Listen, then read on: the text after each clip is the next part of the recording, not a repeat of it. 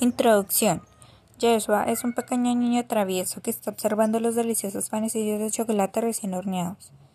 Joshua, con la nariz pegada al vidrio que se lo separa de los panecillos de chocolate recién horneados. ¿Qué panecillos tan deliciosos, señor Klaus? Son los más provocativos que he visto en, todo el año. Señor Klaus, con una cara de orgullo. Gracias, querido Joshua. Trabajé con mucha dedicación y cariño toda la mañana para que todos los habitantes de ese hermoso pueblo se deleiten con los panecillos que jamás habrán probado. Dejaré la bandeja por aquí. Sé un buen niño y vigílalos mientras voy por los otros. ¿Sí, Yeshua? Claro, señor Klaus, confía en mí. El señor Klaus se retira hacia la cocina y queda Yeshua solo junto a la bandeja de los panecillos calientes. A Yeshua le comienza a sonar el estómago. Yeshua, tocándose el estómago. Oh, pero qué hambre tengo. Y justamente hoy no traje dinero. Mi madre llegará del trabajo en dos horas. No podré aguantar tanto. Pasan cinco minutos. Yeshua se, se va desesperando. Yeshua, pero ¿qué tardará el señor Klaus? Bueno, yo creo que si toma uno no se dará cuenta. Digo es uno entre muchos. Yeshua toma uno de la bandeja y se lo devora rápidamente. Vemos entrar al señor Klaus nuevamente con la bandeja. Dejando la bandeja al lado de, al lado de la otra, Yeshua, disculpa que me haya tardado tanto. Tuve un pequeño accidente con la levadura. No dejaba de levantarse, pero ya está todo en orden. ¿Sucede algo? ¿Sucedió algo durante mi ausencia? Yeshua con nervios y la voz débil. Oh señor, oh no, señor Klaus, todo en orden. El señor Klaus, buen muchacho. El señor Klaus tomó la bandeja vieja para meterla en la exhibición, cuando de pronto percata que le falta un panecillo. Señor Klaus, con rostro extrañado, Yeshua, aquí me hace falta un panecillo. ¿Qué ha pasado? Yeshua, con voz nerviosa, eh, señor Klaus, se me ha olvidado.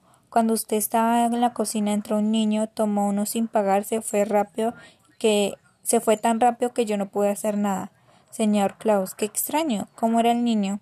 Yeshua, eh, bueno, era un poco más alto que yo, pecoso, su ropa estaba sucia, pero creo haber visto por lo creo lo creo haber visto antes por aquí. Si lo vuelvo a ver, le gritaría a todo el pueblo que es un ladrón. El señor Klaus, con una voz muy seria, oh querido Yeshua, me siento muy decepcionado de ti. Mientras estaba resolviendo el problema de la levadura, te estaba vigilando por la cámara escondida de la panadería para asegurarme de que no pasara nada. Y vi que tú tomaste el pan. Yeshua, con las lágrimas en los ojos, discúlpeme, señor Klaus, pero, pero tenía demasiada hambre y no tenía dinero. Pensé que usted no se daría cuenta.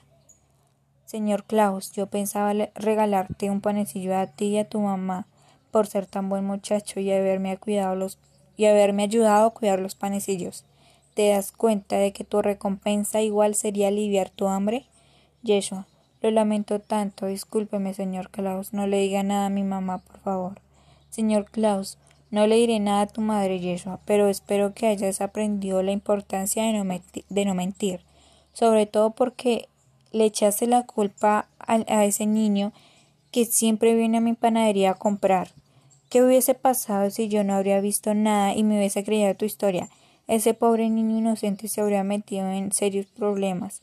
Ahora, ¿cómo haré para creerte la próxima vez? Yeshua, me siento muy avergonzado.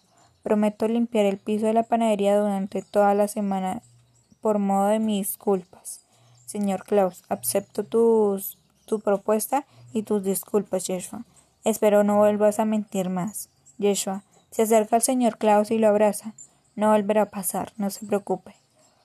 Ve y, y vemos cómo el señor Klaus le mete en el bolsillo del pantalón dos panecillos envueltos. Fin.